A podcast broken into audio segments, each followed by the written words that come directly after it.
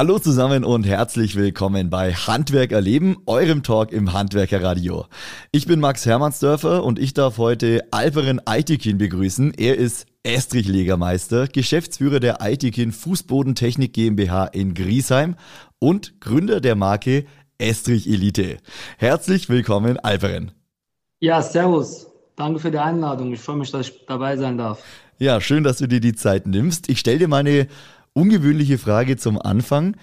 Was ist die DIN-Norm 18202 und welche Bedeutung hat die für dich als Estrichleger?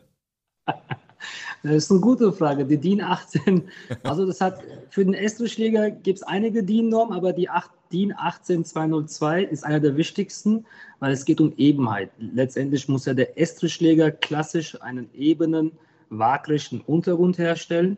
Und darauf basiert ja zum Beispiel die Fliese, Parkett, Teppich oder Beschichtung.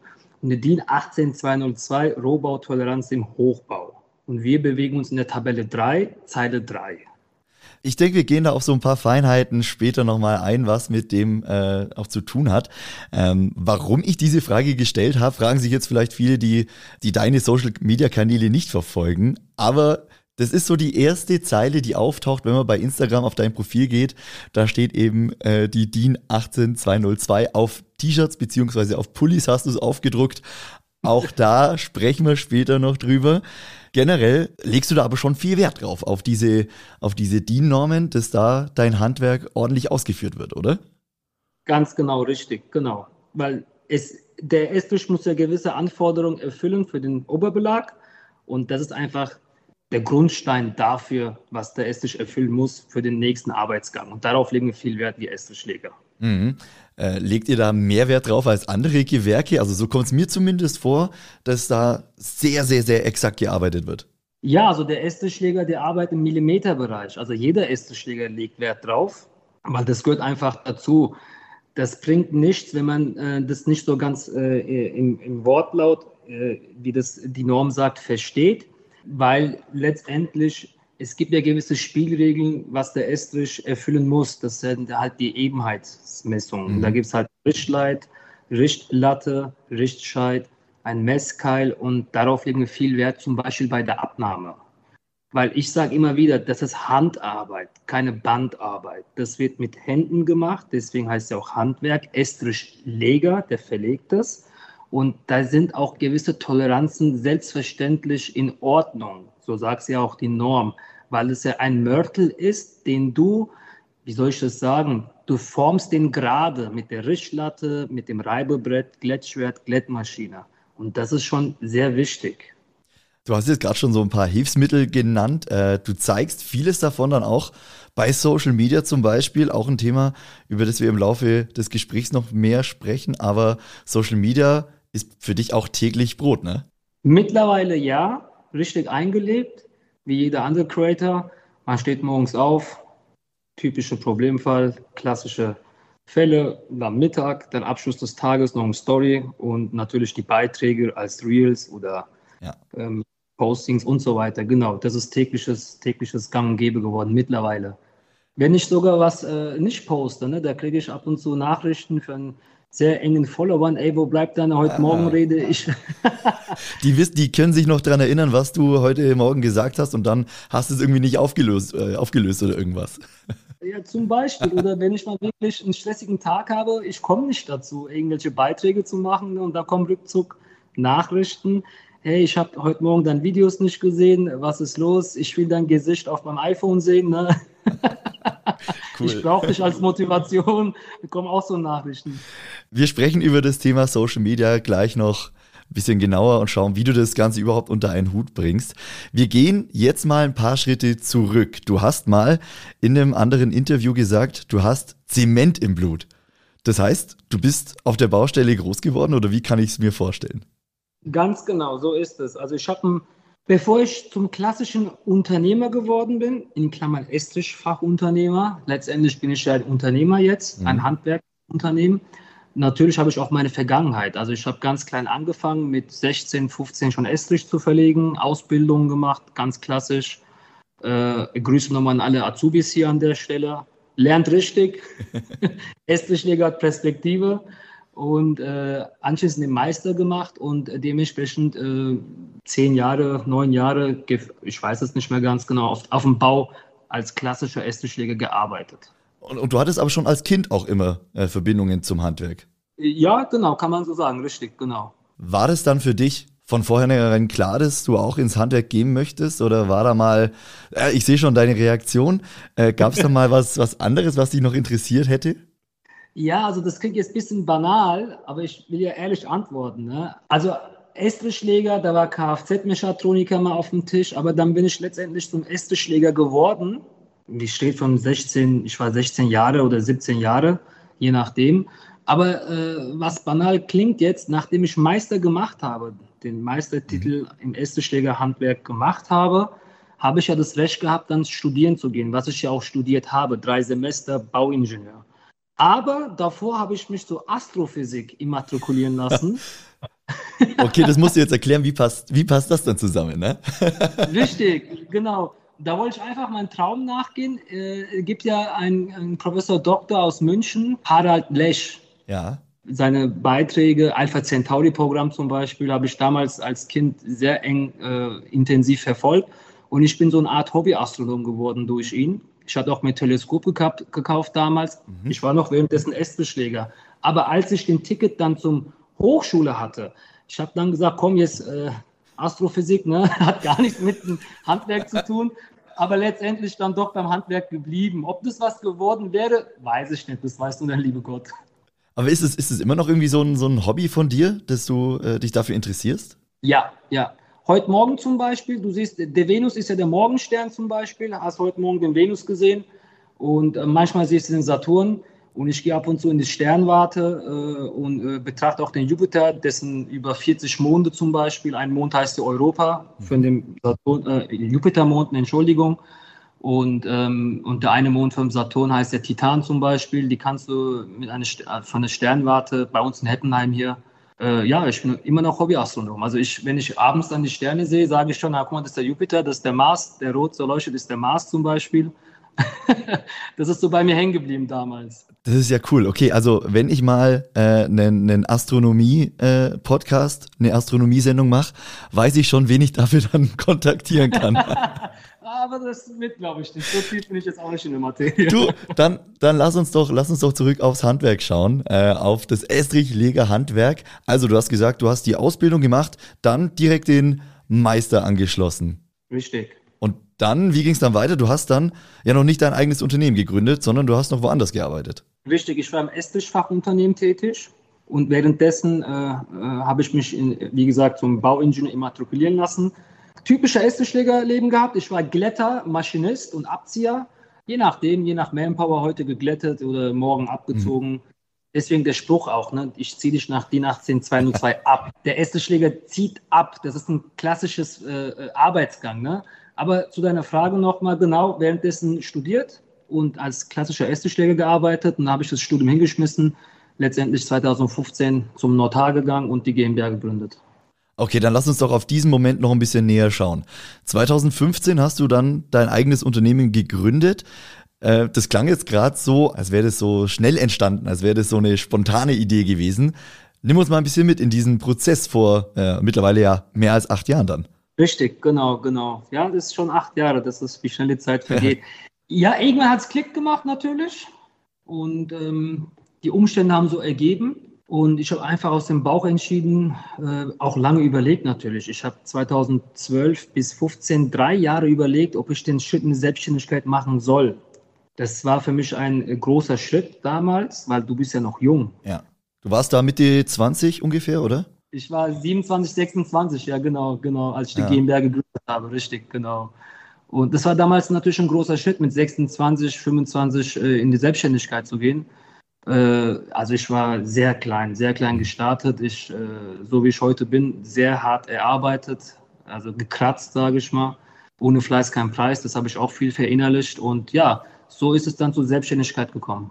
Okay, aber dann war das schon ein längerer Prozess. Es war jetzt nicht so von heute auf morgen so, ich mache mich jetzt selbstständig, sondern es war schon eine längere Überlegung und ein Prozess, den du da durchlaufen hast. Ganz genau. Ich musste über meinen Schatten springen, sage ich mal, ne? weil ich nehme nie auf die lockere Schulter eine Entscheidung zu treffen. letztendlich, ich meine, jetzt acht Jahre alt, erfahrener Unternehmer bin ich, aber nur der liebe Gott weiß, was übermorgen nächstes Jahr auf uns zukommt. Also Thema äh, Fachkraftmangel zum Beispiel oder Wirtschaftsprobleme haben wir leider in der Bundesrepublik. 2024 sieht es schon ein bisschen eng aus, was die Auftragslage, ich meine, auf dem Markt gesehen jetzt. Ja. Ich höre vom, Heizungsbauer, vom Bodenleger, vom Parkettleger. Will damit sagen, äh, ja, bin dabei, aber was morgen passiert, weiß dann der liebe Gott. Ja, es ist eine spannende äh, Zeit aktuell. Man kann nicht, nicht weit nach vorne schauen. Die Baubranche an sich ist immer noch angeschlagen. Wie sieht's bei dir im Unternehmen aus? Also äh, merkst du davon was? Äh, wie entwickelt sich deine Auftragslage? Das ist eine sehr gute Frage. Ähm, ich sage auch immer wieder in der Instagram-Content bei mir, es gibt ja äh, Kunden und es gibt Auftraggeber ich will mal jetzt vom Grund aus anfangen. Ich persönlich habe keine Kunden, ich habe Auftraggeber. Mhm. Der Kunde ist kundisch, der weiß, was er will. Der Auftraggeber kann der Stadt sein, die Kirche sein, die Kommune sein, ein Kindergarten, ein Krankenhaus. Und die machen ja Ausschreibungen. Und genau in der öffentlichen Ausschreibung, das ist dann die VOB zum Beispiel, da wären wir beim Thema, VOBA-Vergabe, da bewege ich mich. Darauf habe ich mich spezialisiert. Das heißt, ich hole mir die Aufträge rein. Mhm. Ist natürlich ein Wettbewerb, ohne Frage. Da muss man halt geeignet sein, Bonität, Referenzen, Rücklagen, äh, Maschinen, Manpower und so weiter und so fort. Genau. Und zu deiner Kern der Frage, wie es bei mir ausschaut, ich arbeite immer auf dieser Basis dann, auf dieser Basic, immer im Voraus, vier, fünf Monate im Voraus sehe ich so, dass meine Auftragsbücher voll sind. Okay, heißt jetzt, du hast äh, die Aufträge bis nächstes Jahr März. Zum Beispiel, genau. genau. Ich habe aktuell bis April Aufträge mhm. gesichert und die werden dann peu à peu abgearbeitet. Ähm, sag mal ein paar Worte zu deinem Unternehmen. Haben wir jetzt noch gar nicht im Detail darüber gesprochen. Wie groß ist denn dein Unternehmen mittlerweile und hast du alleine angefangen? Wie ist es jetzt gewachsen in den letzten Jahren?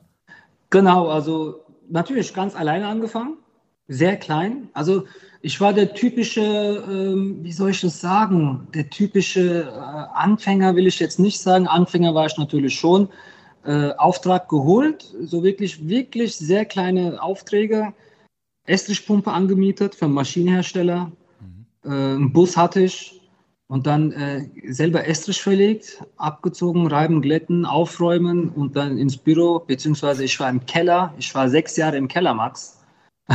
Hattest da dein Büro? Genau, das war mein Büro. Ich war im Keller, 60 Quadrat, das war eine Souterrain-Wohnung im Aha. Untergeschoss. Das war wirklich ein Keller. Das war ein Keller. Da war ich sechs Jahre im Keller und äh, selber gestartet halt. Esstisch, handwerklich gearbeitet, abends im Büro und dann irgendwann immer größer geworden, immer größer geworden, immer zu einem klassischen Unternehmer geworden, der das dann mittlerweile managt, koordiniert, abwickelt, Abnahme, Aufträge, Buchhaltung, alles Mögliche, was dir einfällt. Das klassische Esstischlegeleben habe ich selbstverständlich hinter mir, weil ich ja der Unternehmer bin. Einer muss ja den Laden managen. Mhm. Genau, das zu deiner Frage. Und mittlerweile sind wir groß und genau, wir sind fleißig dabei auf dem Markt. Du sagst, du managst dann das Unternehmen. Äh, wie oft bist du selbst noch auf der Baustelle draußen? Das ist ebenfalls eine sehr gute Frage, Max. Vertrauen ist gut, Kontrolle ist besser nach dem Motto. Und äh, ich bin gelegentlich auf der Baustelle. Ich habe meinen Ford Transit, steige in meinen Bus ein, klappe meine Baustellen ab, mache stichartige Proben, check ab, was die Jungs so machen, gehe ins Detail an. Also ich mache meinen Rundgang wöchentlich. Was ich auch machen muss bei der Größenordnung, ich muss äh, ins, in den Bus steigen, äh, mal, äh, je nachdem, ich mache meinen Routen, Routenplaner dann auf dem Weg, zum Beispiel Bruchsal, Karlsruhe, Stuttgart, drei Baustellen, eine Route abklappern den ganzen Tag gucken, kontrollieren. Also ich bin schon auf der Baustelle tätig. Das ist ja dann schon ein ganz großer Radius eigentlich, oder? Also ihr sitzt in der Nähe von Darmstadt. Richtig. Und dann seid ihr äh, Stuttgart, Karlsruhe, sind ja dann doch zwei Stunden ne, so um den Dreh rum unterwegs. Genau, richtig. Ich arbeite 220 Kilometer äh, im Radius letztens noch mit dem Kulmbach in Bayern, ein bisschen weiter als 220 Quadratmeter, äh, äh, Kilometer. Ich habe Quadratmeter gesagt, ich bin immer so flächenorientiert, typisch Estrichleger. Und wenn die Größenordnung passt, dann fahren wir auch weiter natürlich. Mhm. Okay, interessant. Lass uns mal einen näheren Blick auf das Estrich-Handwerk an sich werfen. Du hast es ja von der Picke auf gelernt, bist da jetzt seit vielen Jahren drin. Äh, was macht dieses Handwerk für dich aus, das Estrichlegerhandwerk? Also mich erfüllt das, seitdem ich schon in der Lehre das gecheckt habe, auch in der Berufsschule. Mich erfüllt das einfach, wenn du dich dann abends umdrehst und du siehst dann piu, gerade Boden, gerade Estrich, ne? Und du traust dich am nächsten Tag, übernächsten Tag gar nicht drauf zu laufen, weil es so perfekt, so schön sauber ist und das erfüllt einem einfach so. Und wenn du bei der Abnahme die Richtlatte hinschmeißt, um die Ebenheitsmessung DIN 18202 zu machen zum Beispiel, und da ist der Bodenleger dabei, der Fliesenleger dabei, der Bauherr, der Auftraggeber, der Planer, Ingenieur. Die sagen, geiler Estrich. Ne? Sieht optisch geil aus und technisch richtig kerzengerade, erfüllt die Ebenheitstoleranzen und es erfüllt einem einfach. Da ist ja jetzt, also das ist jetzt mir so eine Vorbereitung auf das Interview ein bisschen gekommen. Eigentlich schade, dass man als Normalo, als Kunde oder als Auftraggeber den Estrich ja eigentlich, ja, außer man nimmt ihn jetzt irgendwie selbst ab oder begeht die Baustelle öfter, aber eigentlich sieht man den Estrich ja nicht. Eigentlich schade. Hast du absolut recht. Also wenn du jetzt zehn Leute hinstellen würdest und du fragst, was ist ein Estrich, vielleicht würden zwei sagen, ja, ich weiß, was Estrich ist, ne? Aber äh, jeder weiß, was Fliese ist, was mhm. Parkett ist, was Teppich ist oder was Bodenbelag, PVC, Kork, Linoleum, was weiß ich und so weiter. Jeder weiß das, aber den Estrich siehst du später nicht. Mhm. Das ist richtig. Und das war auch einer meiner Beweggründe für Social Media. Estrich. Was ist Estrich? Kurz, knapp, schnell erklärt mit Bildern, mit Videos und so weiter. Äh, weil du gerade äh, Social Media schon ansprichst, wenn man sich da Videos anschaut, das sieht ja schon sehr, äh, ja, ich sag mal, neudeutsch äh, satisfying aus, teilweise, wie, der, wie, wie du den Estrich da glatt siehst. Das, also, das ist ja schon brutales Handwerk. Da bin ich absolut mit dir. Ich gehe sogar einen Schritt weiter, das ist sogar Kunst. Mhm. Weil, guck mal, du hast einen Mörtel, das ist Mörtel, ne? Also, du hast einfach einen unverarbeiteten Mörtel und den baust du mit der Wasserwaage und so weiter, Werkzeuge gerade eben ein. Also das ist schon Kunst. Ich bezeichne und sehe das als Kunst, wenn ich ganz ehrlich bin. Ja, kann man, denke ich, auf jeden Fall so sehen. Es sieht sehr, sehr, sehr künstlerisch aus, auch wenn es meistens eben grau ist, ja, also da ist die Kunst dann nicht die Farbe, aber die Machart und wie ich aus, äh, was ist alles, Wasser, Sand und Zement? Richtig das sind die drei Komponenten. Aus den drei Komponenten wird der Estrich dann zusammengemixt und dann verteilt. So mal ganz laienhaft gesagt. Genau, also der Zuschlag, so sagt der Fachmann, nicht Sand, sondern der Zuschlag. Danke, der Zuschlag ja. muss, genau, der Zuschlag heißt es, aber man kann auch Sand sagen. Ja äh, es gibt ja eine Fachsprache und es gibt eine normale, nicht fachsprachige äh, Begriffe, sage ich mal. Du darfst gern die Fachsprache natürlich verwenden. Ne? genau, der Zuschlag muss geeignet sein. Das heißt, es hat eine gewisse Sieblinie, gewisse Korngröße und äh, äh, äh, gewisse Substanzen, was auch nicht enthalten darf zum Beispiel. Das ist dann der Zuschlag. Deswegen die Norm sagt, der Zuschlag muss geeignet sein. Da hast du ein Bindemittel, das kann Zement sein, das kann Calciumsulfatbinder sein und so weiter. Und da hast du noch das Wasser. Und das Ganze wird in den Mischkessel, in der Estrichpumpe nach gewissen Rezeptur gemischt und gefördert. Äh, wenn wir uns jetzt mal so einen Baustellenalltag anschauen, wann kommt der Estrichleger, wann ist der Estrichleger fertig? Also jetzt ganz konkret, äh, ja, wann, wann kommst du auf die Baustelle und wann sagst du, ja, ich bin jetzt hier fertig, der nächste kann kommen? Genau, der Estrichleger kommt ganz klassisch, wenn der Putz fertig ist. Okay. Vor Putz wird kein äh, Estrich gemacht. Natürlich, bevor der Putz gemacht wird, müssen Elektro, Leitungen, jegliche Installation fertig sein, plus Fenster oder Türen oder Rahmen, je nachdem, müssen auch fertiggestellt sein. Der Estrichiger kommt nach dem Putz, also jetzt nicht unmittelbar, sondern nach dem Ablauf her. Unmittelbar geht natürlich auch, dann hast du halt natürlich ein bauklimatische äh, Probleme, aber das will ich jetzt nicht vertiefen. Und der Estrichiger ist dann fertig und danach kommt dann der Bodenleger, je nachdem. Und es gibt verschiedene Arten von Estrich, richtig? Richtig, genau. Was kannst du vielleicht, ohne da jetzt zu tief ins Detail zu gehen, was sind so die unterschiedlichen Estricharten? Also es gibt äh, zunächst drei Aufbauarten. Verbundestrich, Estrich auf Trennlage und der ganz klassische schwimmende Schrägstrich Heizestriche. Das sind die Aufbauarten, ganz klassisch.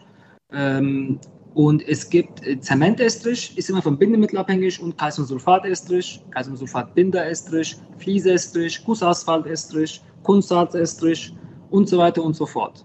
Okay, und wodurch unterscheiden die sich oder ja, wann nehme ich welchen Estrich?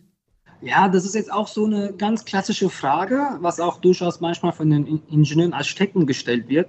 Also es gibt ja zunächst äh, äh, menschliche Wahrnehmungswerte, was kann ich als Mensch wahrnehmen und was sind dann Laborwerte.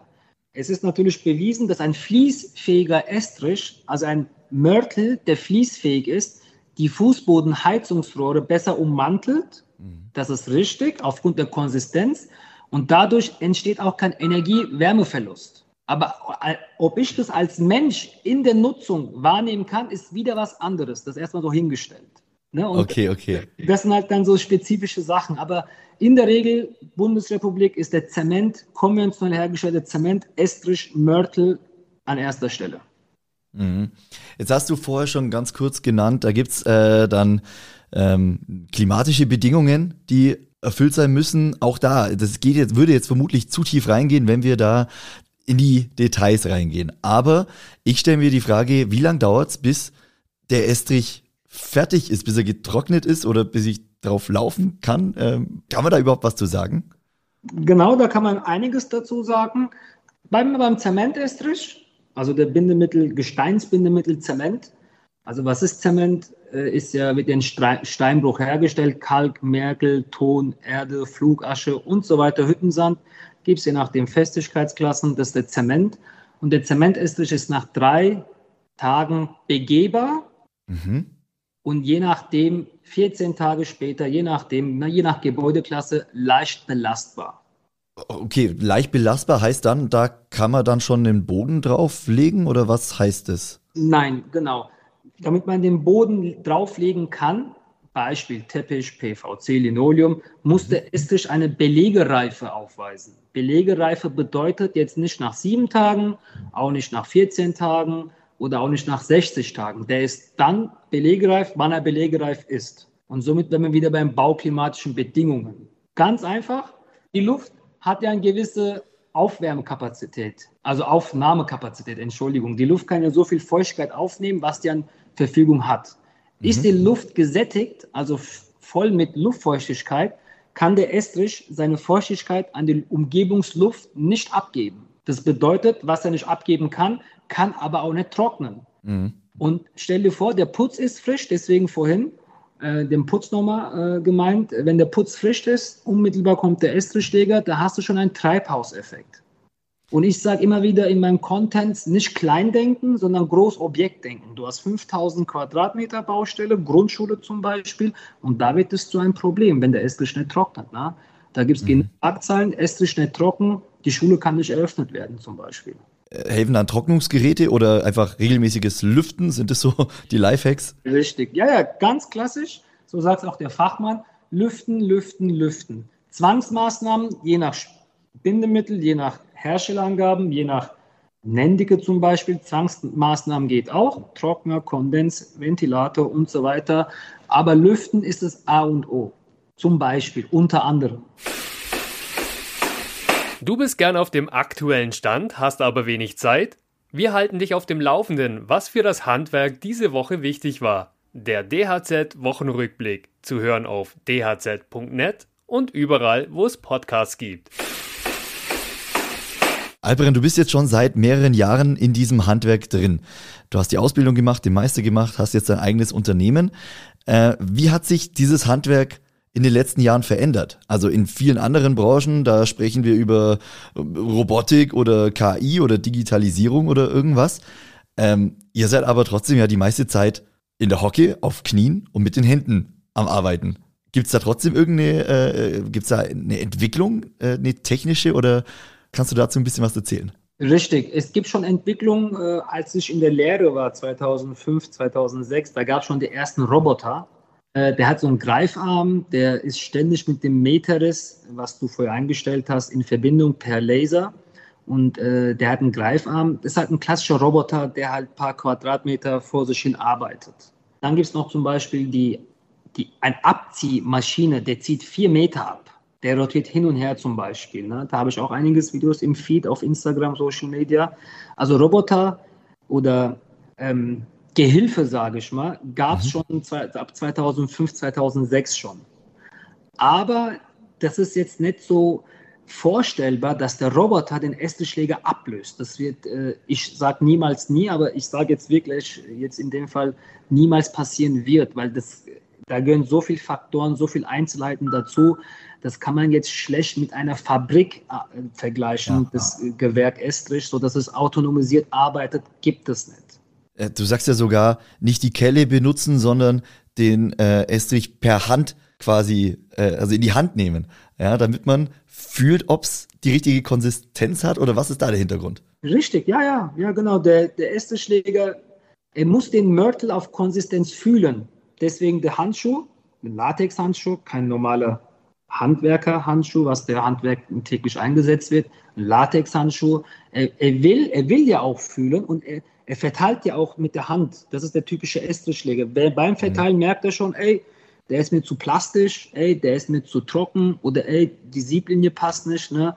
Äh, und so weiter, genau. Deswegen. Aber hinter diesem Kelle oder Hand steckt eine andere Botschaft eigentlich. ja, sag mal. Äh, das ist das Fachliche gewesen. Da steckt eine Botschaft dahinter, weil äh, ist auch nie böse gemeint. Ich bin Estrichschlägerfachmann und ich sehe ein äh, in Gazette oder irgendwo ein Bild oder ein Video, äh, wo versucht wird, Estrichschläger, äh, das Berufsbild zu verkaufen, aber auf dem Bild derjenige ist kein Estrichschläger. Mhm. Und das entlarvst du sofort, zum Beispiel, wenn er eine Kelle in der Hand hat. Der Estrichschläger benutzt keine Kelle, der benutzt seine Hand. Deswegen heißt es auch Estrichleger. Legen kommt vom Hand und nicht von der Kelle. Ja, äh, ja, ganz interessant, dass du es ansprichst, weil klar, dir fällt das als Profi natürlich sofort auf. Richtig. Ja, und das stärkt dann halt nicht unbedingt die Glaubwürdigkeit und ja, die, die, äh, egal wo jetzt so ein Bild abgedruckt ist oder auch äh, als Berufswerbung oder so, ist ja dann nicht authentisch. Ja, also ich habe nichts gegen einen Handwerker, die mal ein Bad äh, fünf Quadratmeter Estrich verlegen. Natürlich darf er die Kelle benutzen. Um Gottes Willen, aber darum geht es nicht. Ich habe da eine ganz andere Botschaft dahinter, wie gesagt. Ich, der Profi sieht sofort, okay, der ist Estrichschläger, okay, der ist kein Estrichschläger. Und äh, dann, ich als Esstischschläger war dann gezwungen, das aufzulösen, äh, weil ich mich da in der Esstischschläger-Erde so ein bisschen gestört gefühlt habe. Ne? Lass uns nochmal aufs Handwerk gucken äh, und mhm. auf äh, Projekte, die du vielleicht auch schon umgesetzt hast. Ähm, Gibt es denn irgendwas, irgendein Objekt, irgendein Gebäude, wo äh, du oder wo deine Firma den Estrich gelegt haben, äh, worauf du besonders stolz bist? Gibt es irgendein, ja, gibt's irgendein tolles Projekt? Ja, da gibt es einiges. Kannst du irgendwas, irgendwas hervorheben? Ich habe zum Beispiel gesehen, ihr wart beim SV Darmstadt. Finde ich als Fußballfan cool, aber ja, sag du selbst. Genau, wir haben den Darmstadt 98 Sportverein Neubau Haupttribüne gemacht. Wir haben den Deutschen Rentenversicherung Baden-Württemberg, Süddeutschland den Tower gemacht. Wir haben zum Beispiel die Hochschule Darmstadt gemacht also die komplette Hochschule. Ne? Das war Gebäude C10, C19, C21 über, über acht, neun Jahre, also haben wir alles gemacht zum Beispiel. Über welche, über welche Größe spricht man denn da? Wenn, ihr, wenn du sagst, das habt ihr über acht, neun Jahre. Genau, es waren mehrere Gebäude, lass mich nicht täuschen, 17.000, 18.000 Quadratmeter, genau, gesamt, Boah. genau, genau. Und äh, da haben wir auch sehr eng mit dem Planungsbüro gearbeitet, äh, hat alles reibungslos super funktioniert äh, ja, auf, also es gibt noch einige Projekte, was mir jetzt einfällt. Mehr auf der Homepage, Referenzen. Oder natürlich bei Social Media. Und äh, ich würde sagen, da sprechen wir jetzt noch ein bisschen genauer drüber. Social Media, dein Kanal bauestrich.de bei Instagram oder bei TikTok, auch bei äh, YouTube äh, gibt es einige Videos. Du hast da, ich, ich weiß die Zahlen jetzt nicht ganz genau, mehrere 10.000 Follower insgesamt über die ganzen Kanäle hinweg. Wann hast du angefangen, das so intensiv zu machen? Ebenfalls eine gute Frage. Intensiv zu machen 2020. 2020, da klingelt bei mir natürlich immer Corona. Kommt mir das in den Kopf? War das äh, ein Begleitumstand, warum du das äh, intensiviert hast? Eigentlich nicht, aber das hat sich damit überkreuzt. Ich habe einfach dann als äh, Influencer, möchte ich nicht sagen, als äh, Instagram-Benutzer, sage ich mal, äh, irgendwann erkannt, ey, das, was du machst, äh, das ist nicht schön, wenn ich jetzt ganz ehrlich bin. Das ist nicht schön. Du musst dich deutlich verbessern. Du musst, du musst und sollst hochqualitatives Content machen. Und es hat schon da angefangen, vor der Kamera zu reden. Das, was jedem schwerfällt. Mhm. Und immer wieder verbessert, immer wieder verbessert, immer wieder verbessert. Und so ab 2020, wie gesagt, hat so Klick gemacht. Da habe ich angefangen, mich zu verbessern, mich selber zu kritisieren. Was kann ich noch besser machen? Also die Frage stelle ich mir jedes Mal erneut, wenn ich am Content arbeite, an dem Schnitt, Edit arbeite. Aber zu deiner Frage, ab 2020, so 2021 habe ich mich versucht zu verbessern, wo, wo auch natürlich das Ergebnis, das Resultat ja auch spürbar dann hervorgegangen ist. Das heißt, du hast in dieser Zeit äh, seit 2020, 2021 deutlich an Followern gewinnen können. Richtig, genau. Das habe ich auch dokumentiert, unter anderem Max. Das dokumentiere ich auch immer noch. Weil der Mensch, also der innere Schweinehund, der will ja die Kurve nach oben gehen sehen. Ne? Und äh, deswegen habe ich angefangen auch zu dokumentieren in allen Plattformen, was die Reichweite ist. Und siehe da, es funktioniert. Wenn du richtig schönen, exklusiven Content machst, das sage ich auch immer in meinem eigenen Content, nicht einfach posten. Schön editieren, auskügeln. Was ist der Botschaft? Was ist Kern der Sache dieses Edits oder dieses Postings? Was willst du damit bezwecken? Und da wären wir auch ruckzuck bei dem Thema Algorithmen zum Beispiel, was sehr, sehr, sehr komplex ist. Mhm. Auch über das könnte man einen eigenen Podcast füllen, wie man äh, den richtigen Logarithmus findet oder Algorithmus äh, findet oder den trifft. Ähm, aber wenn man sich die Videos von dir anschaut, die sind schon richtig, richtig geil produziert. Also nicht einfach nur so na, Smartphone draufgehalten, sondern äh schön bearbeitet mit coolen Effekten und also da Respekt äh, aus Content Creator Sicht, aus meiner Sicht. Aber das Ganze ist ja brutal zeitintensiv. Wo nimmst du die Zeit her dafür? Das, diese Frage kriege ich immer wieder gestellt. ja, also eine Stunde früher kommen, eine Stunde früher gehen. Später gehen. Genau, genau. ich habe den Faden verloren. Ab und zu im Bett. Äh, die Zeit ist sehr intensiv, das ist richtig. Da leidet auch das Akku darunter äh, weil du ja ständig am Edit, Edit, Edit bist und schon wie viele iPhones, Smartphones ich schon geschottet habe dadurch. Aber die Zeit nehme ich mir einfach zwischen Angel und Tür, sage ich mal. Ne? Und deswegen, desto mehr du Zeit nimmst, desto besser wird da, kommst du auf Ideen, kommst du auf Gedanken. Das hm. unterschreibe ich, diese Erfahrung habe ich auch gemacht. Ich habe ja vorher schon gesagt, ich finde viele Videos sehr äh, satisfying. Also sie sehen einfach schön aus, wenn da der Estrich glatt gezogen wird. Was ich auch besonders hervorheben möchte, sind die GoPro-Aufnahmen, wo man quasi aus Ego-Perspektive sieht, was du tust. Und ich denke, auch gerade sowas kommt bei TikTok super gut, weil es einfach äh, ja die Leute mitnimmt. Auch die Leute, die eben noch nichts mit dem Handwerk zu tun haben. Ganz genau das habe ich auch öfters gehört, seitdem ich diese GoPro äh, drei, vier Monate mache. Oh, und du bist mittendrin. Du denkst, du hast dein iPhone, äh, dein Smartphone auf der Hand vor der Nase und dann denkst du, ey, ich bin mittendrin, die ja die Fugecard einbaut. Ne? Und das kommt verdammt gut rüber. Ja, finde ich persönlich auch richtig geil. Also äh, mach da, mach da unbedingt weiter. Schaue ich mir selbst äh, sehr gerne an. Und damit erreichst du ja schon auch ein Ziel, denke ich, von dir. Leute für das Handwerk zu begeistern, äh, das Handwerk erstmal zu zeigen, dass man weiß, okay, da gibt's noch was unter den Fliesen und unter dem Parkett. Ähm, ja, sag ja mal ein bisschen was zu deinen Zielen, die du mit Social Media verfolgst. Das ist der Hauptgrund und Hauptziel, das, was du gerade gesagt hast. Äh, das Handwerk sowieso, aber das, Estrichschläger, das Estrichschläger, das Berufsbild wieder aufzupeppen, wieder so darzustellen, ähm, ähm, dass das für die jungen Leute attraktiv wird oder verlockend wird, weil Estrichschläger ähm, gegenüber dem Fliesen Bodenleger ist unbekannt, wie vorhin auch gesagt. Und das soll wieder so hervorstechen. Guck, hier ist ein Estrichschläger, ein 100% Estrichschläger, der von Grund aus gelernt hat und jetzt zum Unternehmer gebracht ist. Mein Erfolg ist also auch auf der Homepage. Mein Werdegang ist auf der Homepage. Da spiele ich auch gerne mit offenen Karten, weil ich will, dass der Kunde, dass der Auftraggeber, der auf die Homepage geht, oder der normale Verbraucher oder ein Interessanter oder der Ingenieur, der Planer, wie auch immer, dass er sieht, wer ist hinter dieser Firma. Dass man sieht, okay, das ist ein voll authentischer Person, der Estrichschläger gelernt hat. Und deswegen die Verbindung zu deiner Frage, ich bin 100% Estrichschläger, der zum Unternehmer gebracht hat, vom Kern aus. Ich habe auch an der Maschine geschaufelt, Zementsäcke geschleppt. Ich habe auch abgezogen, gerieben, mhm. geglättet und so weiter. Und wenn du daran bleibst, dich viel engagierst, in dem Fachwissen, dann kannst du zum Unternehmer schaffen und damit halt dann was bewegen. Und deswegen, das ist der Hauptgrund auch, warum Social Media, dass hier ein Essenschläger ist, der ganz klein wirklich klein angefangen hat und einfach zum Unternehmer geworden ist. Werdet Essenschläger.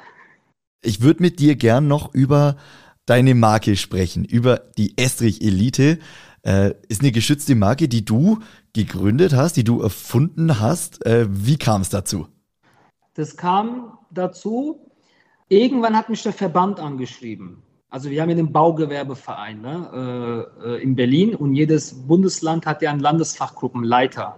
Ja. Und ich wurde dann kommissarisch zu Landesfachgruppenleiter gewählt von den Obmännern, von den Gutachtern, wenn ich es so sagen darf. Das waren auch unter anderem Gutachter, Sachverständige. Die haben sich versammelt, haben gesagt, Hessen soll ab jetzt ITK machen. Und in dem Moment, sogar ein Jahr davor, glaube ich, habe ich das schützen lassen, das Wort Elite. Ja, ich jetzt in der Literatur, ich weiß, was Elite bedeutet, kann ich jetzt schlecht äh, im vollen Wortlaut beschreiben. Ich denke, jeder ja. ist bewusst, was Elite bedeutet. Und ich habe dann gedacht, das, was du machst, Alperen, das, was du äh, äh, oder versuchst zu machen, das ist schon elitemäßig. Ne? In, in jeder Hinsicht. Kaufmännisch, bürokratisch, selbst wie ich die Briefe einpacke. Ich habe eine schöne Frankiermaschine, also wird schon lange nicht mehr per Hand frankiert. Äh, Gibt es einen Barcode, der ist an Deutsche Post verbunden zum Beispiel. Gibt es ein Logo drauf oder die Briefformate, was weiß ich. Gewisse Abläufe, gewisse Dienstleistungen, also Dienstleistungen, was ich mache, diese gewisse Abläufe sind so elitemäßig. Ne? Mhm. Ich auch in meiner Story auch Content zeige. Und dann habe ich gedacht, das ist schon Estrich-Elite. Du bist der so eine, ich wollte hervorstechen. Ne? Und das habe ich mir damals auch schützen lassen.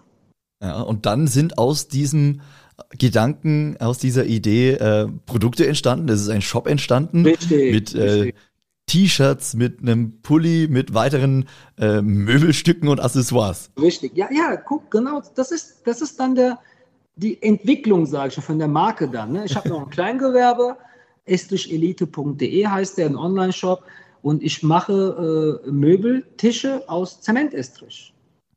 Ich cool. habe einen nebenstehen, den kann ich jetzt aber schlecht zeigen wegen der Kamera. ist, auch, ist auch im Radio und im Podcast dann ein bisschen schwierig, aber auf der Website äh, sieht man den Tisch richtig, ja, gell? Richtig, genau. Das ist pure Handarbeit und das ist nicht homogen. Also lange der kurze Sinn, diese Marke habe ich dann was zum Entwickeln gebracht. Ne? T-Shirts, T-Shirt Zement. Ich verkaufe das, die Leute kaufen das. Ne? Wenn ich schon mit dem Zement T-Shirt abends mal in der Stadt laufe, gucken schon Menschen so, was, hat, was wir damit sagen, Zement. Weißt du, die gucken, oder Estrichschläger, ne? Oder, oder DIN, DIN 18 äh, 202. Zum Beispiel, genau. Oder der Pulli der Winter Collection. Ich ziehe dich gemäß DIN 18 202 ab. Ne? Und jeder Fachmann, der lacht darüber, weil es einfach ein cooler Satz ist. Weil du ziehst den Esstisch ab, aber du ziehst auch denjenigen ab, der das liest aber im fachlichen und sachlichen Sinne.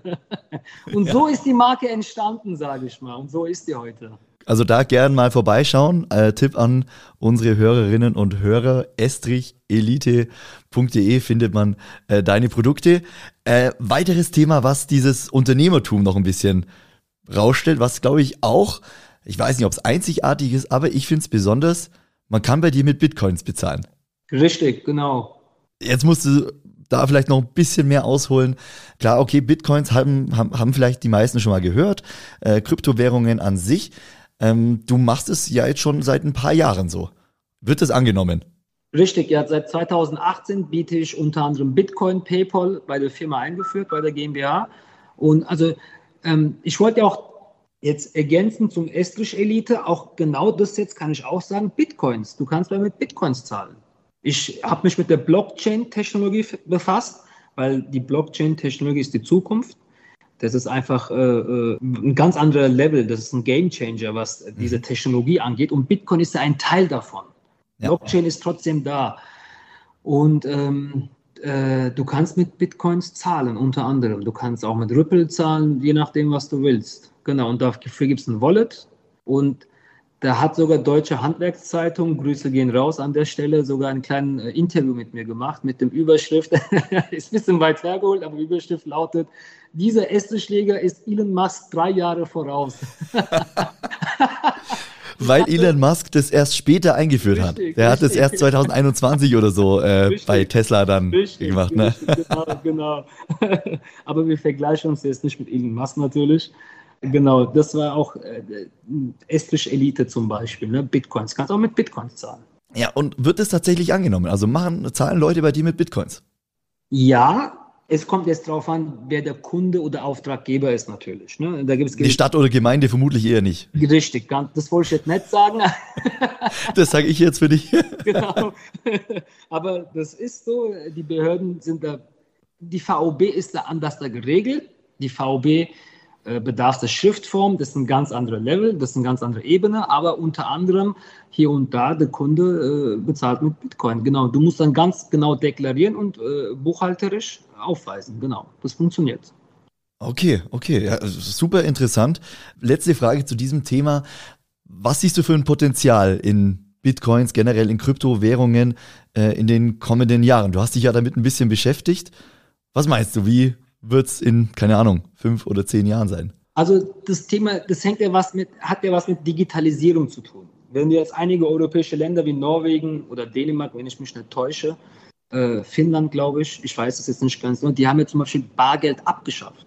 Ja, wir können jetzt diese Länder mit Deutschland nicht vergleichen. Deutschland ist große Nation, über 80 Millionen ähm, Einwohner. Aber will damit sagen, das ist auch eine Art Digitalisierung, was da in den anderen europäischen Ländern passiert ist oder wird noch passieren zum Beispiel. Mhm. Ne? Das ist ja auch Art digital. Und Bitcoin ist eine Art davon. Aber hinter Bitcoin steckt einfach die Blockchain-Technologie, in dem das keiner künstlich steuern kann. Zum Beispiel EZB, der Draghi kann so viel Geld, Baumwolle drucken. Ne? Mhm. Das ist inflationsgebunden, das ist menschengemacht, äh, die, die Währung, das Banknote. Und Bitcoin ist nicht so. Es ist ein limitiertes Stück Anzahl und da gibt es eine, eine, gewisse eine Deklaration darüber, wie und wann das Ganze ist. Und zu deiner Kern der Frage, wie, wo ich das Bitcoin sehe, also alle vier Jahre gibt es eine Blockhalbierung, heißt das. Ein Block hat vier Bitcoins, wenn ich mich jetzt nicht täusche. Ähm, und alle vier Jahre wird der Block halbiert. Wir hatten eine Halbierung vor zwei Jahren, vielleicht kannst du dich erinnern, wo der Bitcoin über 68.000 Euro wert war. Ja. Na? Und äh, die Halbierung steht wieder 2024 bevor. Und äh, da wird, äh, wie ich prognostiziere, da wird schon wieder was äh, am Steigen sein. Steigen mhm. natürlich jetzt nicht unbedingt jetzt von 0 auf 10 gemessen, aber eine deutliche Steigung wird da sein. Alferen, äh, erstmal vielen lieben Dank bis hierhin für deine Zeit. Ich habe jetzt zum Abschluss noch ein paar persönlichere Fragen. Mhm. Ähm, ich würde einfach mal einsteigen mit der ersten. Bin gespannt, was du sagst. Gibt es irgendjemanden, mit dem du gern mal tauschen würdest? So für einen Tag oder für eine Woche? Egal ob jetzt beruflich oder hobbymäßig. Gibt es irgendjemanden, mit dem du gern mal tauschen würdest? Ja, bei der Sternwarte zum Beispiel. was ist der tägliche Ablauf? Wie kommuniziert der mit der ISS? Internationale Raumstation zum Beispiel. Das interessiert mich einfach. Da, genau, da würde ich zum Beispiel ein Monatspraktikum gerne machen. Aber einer muss ja den Laden hier managen. Wer macht es? die nächste Frage, die ist wieder ein bisschen, äh, ja, die, die ist praktischer. Äh, die kannst du sicher beantworten. Was war für dich die beste Entscheidung, die du getroffen hast? Ästeschläger zu sein. Ohne, ohne irgendwelche Zusätze noch. Nein, nein, genau. Ästeschläger zusammen bereue ich nicht einfach. Also das, wie gesagt, das erfüllt mich. Ich bin stolzer Ästeschläger. Uh, uh, genau, Ästeschläger. Ohne Wenn und Aber. Dann schließe ich die nächste Frage direkt an. Was bedeutet für dich Handwerk? So wie der Name das sagt, Handwerk. Also ist eine handgemachte Arbeit. Das bedeutet, und da steckt viel Energie, viel Leidenschaft, egal welcher Handwerksberuf. Ne? So wie der Name sagt, Handwerk, nicht Bandarbeit, sondern Handarbeit. Ne? Und kannst du hinziehen, wo du willst. Da steckt so viel Innovation dahinter. Also Respekt an alle Handwerker, Respekt an alle äh, Gewerken, die täglich mit der Hand was erschaffen. Ich habe jetzt zum Abschluss noch ein paar Begriffe und äh, ich bitte dich da einfach ganz kurz, ganz spontan äh, zu, zu antworten. Der erste Begriff, was bedeutet für dich Heimat? Zu Hause. Zu Hause in Griesheim. Genau, hier bei uns in Darmstadt-Griesheim, genau. Das würde ich, ja, aber jetzt muss ich das kurz mal, wenn du erlaubst, ergänzen. Ne? Also, ja, klar. Ich habe zwar einen Migrationshintergrund, ich bin kein Migrant, ich bin 100% in Deutschland, Deutsche sage ich mal, äh, geboren und äh, Deutschland ist meine Heimat. Das nur mal an dieser Stelle. Das, nur mal, das muss ich nochmal, erwähne ich auch ab und zu in meinem Content, wenn ich sehr angenehme Nachrichten bekomme. Ich will jetzt nicht zu viel vertiefen. Ähm, ich habe einen Migrationshintergrund, aber ich bin kein Migrant. Ich bin hier geboren, Vollblut. Ich kenne die Kultur, ich kenne die Regeln und ich, ich höre auch manchmal in den Kommentaren, du bist mehr Deutsch als Deutsche. ich sage dann immer wieder, ich bin nicht, ja, ich bin Deutsch, ja, aber ich bin formal. Ich würde es als formal betrachten, weil ich immer so förmlich und sachlich rede. Heimat ist Deutschland. Komma, Türkei ist auch eine Art Heimat, aber Türkei ist jetzt ähm, mein Urlaubsland, weil ich bin ja türkischstämmig und Deutschland ist Heimat, Türkei ist Urlaub. Und da sollen äh, auch die Community, äh, sowohl vom deutschen oder türkischen Seite, jetzt nicht böse oder sauer oder äh, anders da drauf sein. Ich sage so, wie ich denke. Ja, und das ist ja auch völlig richtig. Also äh, jegliche Kommentare, die da in irgendwelche Richtungen gehen, gehen natürlich gar nicht. Aber schön, dass du es nochmal so klargestellt hast und äh, wenn dir die Message wichtig ist, dann nehmen wir die natürlich gerne mit auf. Dankeschön.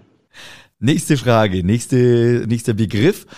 Und es ist ja vorher schon mal ein Name gefallen. Äh, bin ich gespannt, ob der jetzt nochmal fällt. Hast du ein Vorbild? Boah, jetzt allgemein? Allgemein, beruflich, persönlich? Also ja, ich habe schon mehrere Vorbilder. Also äh, ich weiß jetzt gar nicht, wie ich darauf antworten soll. Äh, mein Papa ist ein Vorbild. Äh, Beispiel, ja, von, es gibt einige Gutachter, wie die denken, wie die agieren, ist, sind meine Vorbilder, sage ich mal. Äh, wenn ich es auch von der religiösen Ebene betrachte, gibt es einige Propheten, wo die als Vorbild oder an, in der Sache mich inspirieren, sage mhm. ich mal. Also ich kann es hinziehen, wo ich hin will. Also ja, ich habe Vorbilder. Letzte Frage, beziehungsweise letzter Begriff. Hast du ein Motto, Alperin? Ohne Fleiß kein Preis, wie vorhin gesagt. Das ist mein Motto. Von nichts kommt nichts. Ohne Fleiß kein Preis. Ja, und das beweist du täglich äh, in deiner Arbeit als Estrichlegermeister, als Unternehmer, als Geschäftsführer und als mein Interviewpartner. Alperen, Vielen lieben Dank dir für das äh, tolle, für das spannende Interview, äh, dass du mir die Estrich-Legerwelt näher gebracht hast. Dir alles Gute und ich hoffe, wir sehen uns irgendwann mal persönlich. Alles Gute. Genau, danke, dass ich dabei sein dürfte und ich freue mich, dich auch irgendwann persönlich kennenzulernen. Vielen lieben Dank an der Stelle. Danke dir, ciao. Ciao, danke.